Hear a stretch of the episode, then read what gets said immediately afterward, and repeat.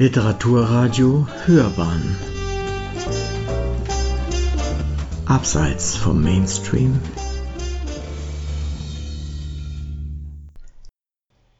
Literaturkritik.de Untote Grenzgänger. Bernhard Unterholzners Die Erfindung des Vampirs ist eine Diskursgeschichte über den Blutsauger. Eine Rezension von Lea Reif. Was ist ein Vampir? Eine einfache Definition lässt sich kaum ausmachen, wie Bernhard Unterholzners Dissertation die Erfindung des Vampirs anschaulich darlegt. Zwischen selbstreferenziell wucherndem Mythos und polyvalentem Kollektivsymbol handelt es sich bei Vampiren in erster Linie um ein Grenzphänomen, nämlich einen Grenzmarker in disziplinären Streitigkeiten.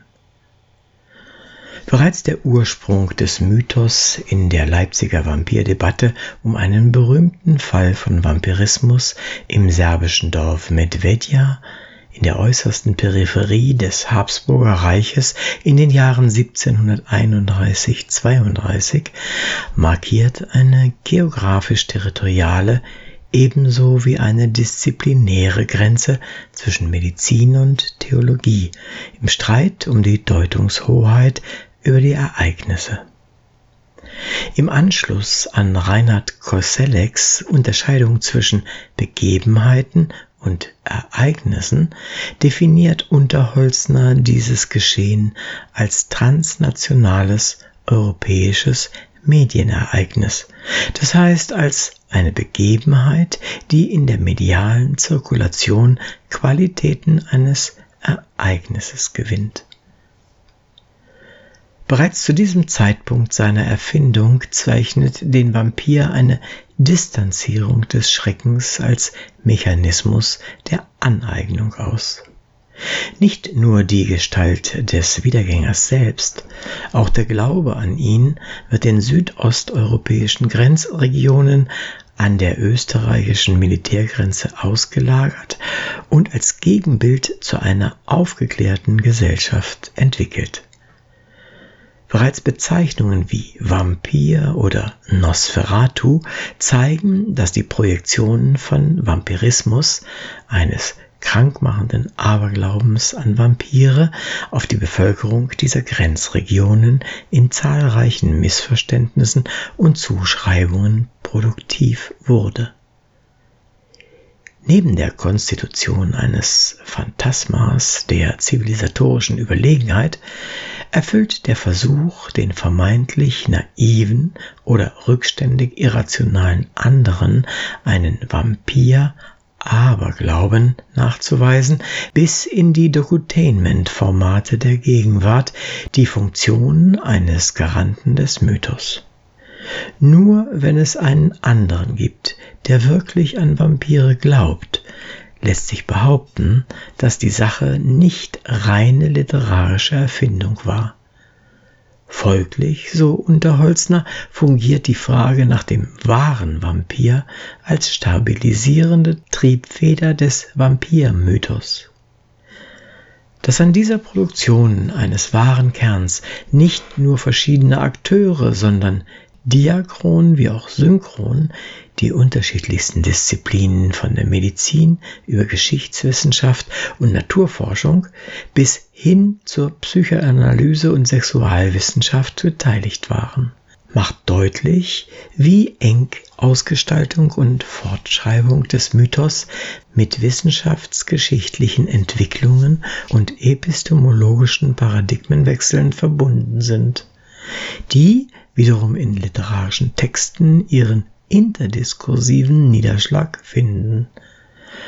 So suchten die Naturforscher des 18. Jahrhunderts beispielsweise unter den Fledermaus- und Flughundarten den wahren Vampir und schufen durch die Illustrationen ihrer Naturgeschichten Zitat, mit ihren Imaginationen des Fledermaushabitats als Ruinenlandschaft zwischen Arkadien und Gothic die visuellen Vorläufer für die romantische Vampirliteratur und spätere Filminszenierungen.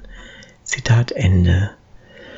Versuche den Vampir als real existierende Gestalt in einen naturphilosophischen Rahmen zu integrieren, fanden 1871 und 72 mit Maximilian Pertis auf dem Sachbuchmarkt äußerst erfolgreichen späten Schriften über mystische Erscheinungen ihren Abschluss.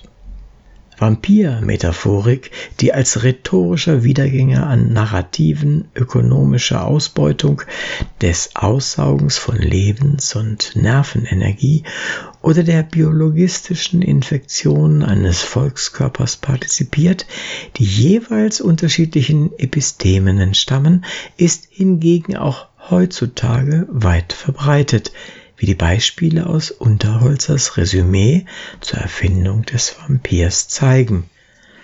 So etwa in der Kampagne der US-Regierung unter George W. Bush gegen Elektrogeräte mit hohem Stromverbrauch im Standby-Modus, sogenannte Energy Vampires.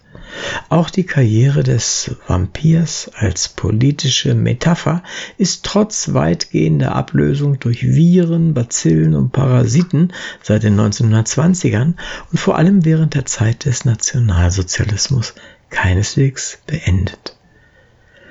Das ständige Schreiben, so Unterholzner, erschuf eine kollektive Erzählung, an der sich Gelehrte und Aufklärung, Schriftsteller, Naturphilosophen, Volkskundler, Psychiater, Psychoanalytiker, Sachbuchautoren, Massenmedien und ein stets interessiertes Publikum beteiligten.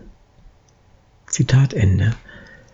Das Textkorpus, das Unterholzner seiner Untersuchung zugrunde legt, beinhaltet dementsprechend sowohl literarische Texte als auch Wissenschaftsprosa, als auch Filme und populärwissenschaftliche Bearbeitungen. Die Fülle des Materials ist beeindruckend. Anders wäre Unterholzners selbstgestellte, ambitionierte Aufgabe, eine Diskursgeschichte des Vampirs zu schreiben, aber auch kaum einzulösen gewesen.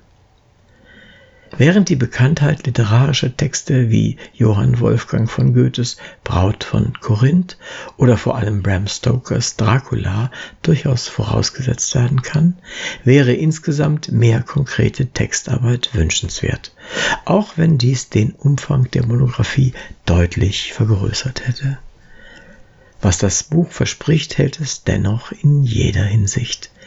Neben einem fundierten und methodisch sauber erarbeiteten Überblick über die Geschichte des Vampirs zwischen Aberglauben der Osteuropäer, Fledermaus, Energiesauger, Sadist und Lusttraum erhält man vor allem auch eine wertvolle Zusammenschau des aktuellen Forschungsstandes, die es ermöglicht, einzelnen, auch forschungsgeschichtlichen Aspekten des Großprojektes noch einmal en Detail nachzugehen.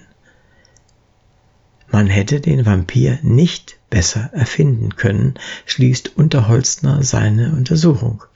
Ob man die Erfindung des Vampirs besser hätte beschreiben können, ist zumindest fraglich. Sie hörten Untote Grenzgänger. Bernhard Unterholzners Die Erfindung des Vampirs ist eine Diskursgeschichte über den Blutsauger. Eine Rezension von Lea Reif. Es las Uwe Kulnig.